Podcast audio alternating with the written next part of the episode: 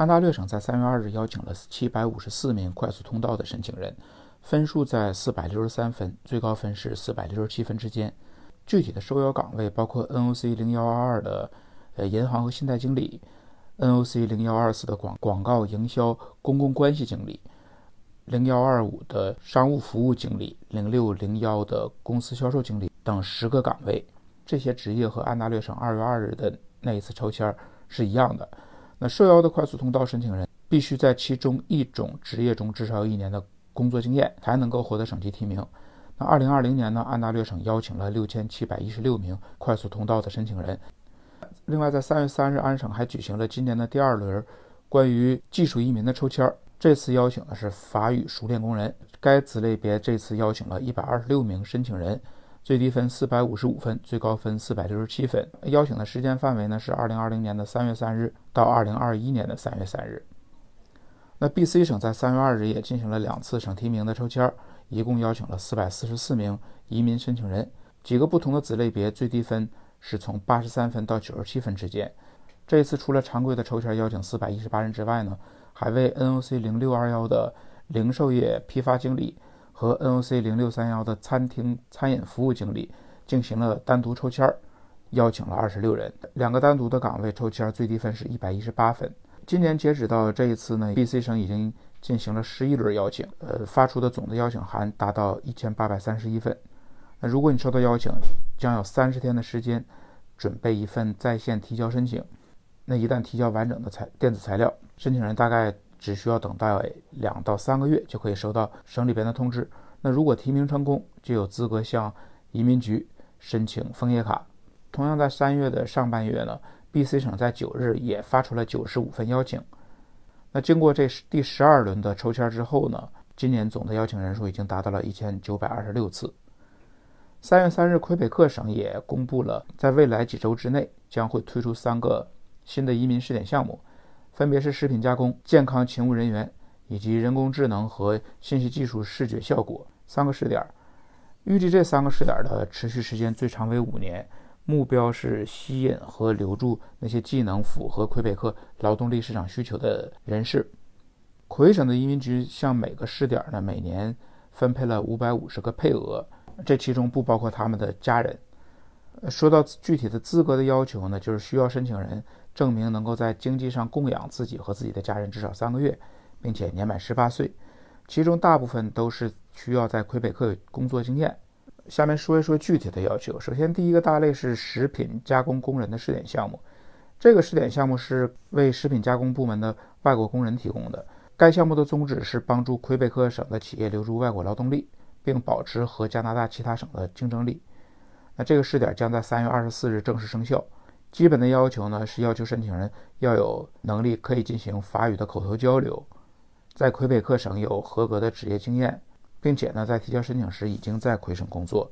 那一些额外的要求呢还包括，呃持有魁省的高中或者是呃高中之后的文理学文凭学历，在申请前三年以内呢至少工作了二十四个月，法语达到 CLB 七的水平。具体的工作岗位呢，包括 NOC 九四六二的屠夫，NOC 九六幺七的食品加工和饮料加工，NOC 九六幺八的鱼类和海鲜加工工人，NOC 六七三二的专业清洁工，NOC 九六四幺的食品和饮料机械工业操作员，NOC 八四三幺的农业工人，还有就是 NOC 九四六三的鱼类和海鲜加工厂的工人。第二个子类别是指这些医护人员。这个项目也要求申申请人精通法语，呃，并且在魁省已经有一年以上的工作经验。目的呢，同样是为了减少该岗位的劳动力缺口。这个劳动力的缺口也确实在随着疫情而加剧。那么，这个项目将在三月三十一日正式启动。这个项目下边呢，还有两个小的子类别，分为工人类和学生类。那作为工人类呢，是需要申请人有相关专业的文凭，啊，这个文凭要是在一年以上的全日制课程获得。那申请前三年呢，也是要有二十四个月的全职工作经验，其中至少十二个月是在魁北克工作，主要呢是对应 NOC 三四幺三的护士助理、勤务员和患者服务，通常可以理解为我们国内所称呼的这个护工。另外，学生类的呢是指在勤工俭学的这一个模式下可以提交，在提交前两年之内呢，就已经获得了一个魁省的职业文凭。那毕业后呢，必须有十二个月以上的工作经验，还需要成功的完成机构和家庭护理的这个援助学习计划。也就是说，要申请人是护理护理专业，同时呢，呃，比较出色的完成自己的呃实习阶段，这种也是可以的。第三个类别呢是人工智能、信息技术和视觉效果工作的这个试点计划。这个项目是为了吸引高技能的技术工人在魁省开始他们的职业生涯，那还将有助于保留从魁北克省大学毕业的国际学生。那这个试点将在四月二十二日正式启动。这个试点下面呢也有两个小的类别，分别是人工智能，还有一个是信息技术和视觉效果。那在两个子类别下呢，都是需要。有法语 CRB 七的语言水平，魁省的移民局呢，每年会分配给人工智能的这个子类别二百七十五个名额，同时也会给信息技术和视觉效果的这个子类别呢分配同样的配额。工作经验的要求呢，是要求在过去五年之内有两年以上的熟练工作经验，或者在申请前十二个月拿到了硕士或者博士的文凭。另外，这份工作当然是要在人工智能领域的工作。那如果申请人是魁省的大学毕业生，那除了工作机会之外呢，必须要在两年内获得可认证的专业学位或者是硕士以上的学历。具体符合要求的职业呢，包括 NOC 二幺七幺的信息系统分析师和顾问，NOC 五二四幺的平面设计师和插画师，NOC 零二幺三的计算机和信息系统经理，NOC 二幺七三的软件工程师和设计师，NOC 二幺三三的电气和电子工程师，NOC 二幺三三的制片人、导演、编舞和其他的相关专业。还有 NOC 二幺七四的计算机程序员和交互式媒体开发人员，NOC 五二二五的音频视频录制技术员，NOC 二二八幺的计算机网络技术人员，NOC 二二四幺的电气和电子工程技术人员。最后呢，三月三日，阿尔伯塔省也公布了二月中旬抽签的一个细节。阿尔伯塔省在上一次一共要求了一百五十名快速通道的申请人，最低分三百五十二分。萨斯科彻温省在三月十一日邀请了二百四十八名申请人，其中七十二人是通过快速通道收到邀请，另外一百七十六人是通过紧缺职业。这其中呢，有七十一人是在联邦的 EE 系统中申请有档案。同一天，曼尼托巴省也邀请了二百九十九名新的移民，其中技术工人二百六十一人，最低分四百五十九分；国际教育类别三人，最低分七百二十八分；海外技术工人三十五名。在三月八日呢，联邦也邀请了六百七十一名申请人，最低分是七百三十九分。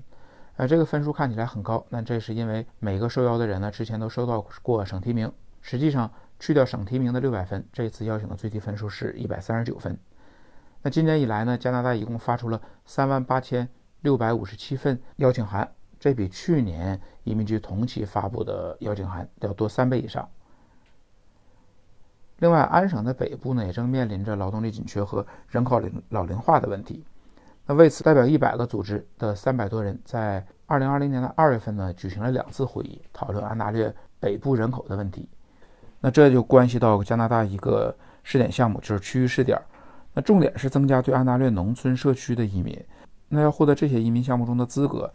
那申请人呢，必须要在指定的社区内获得一份雇主的全职工作。二零二一年呢，一共有一百五十个名额。目前这个计划有十一个社区，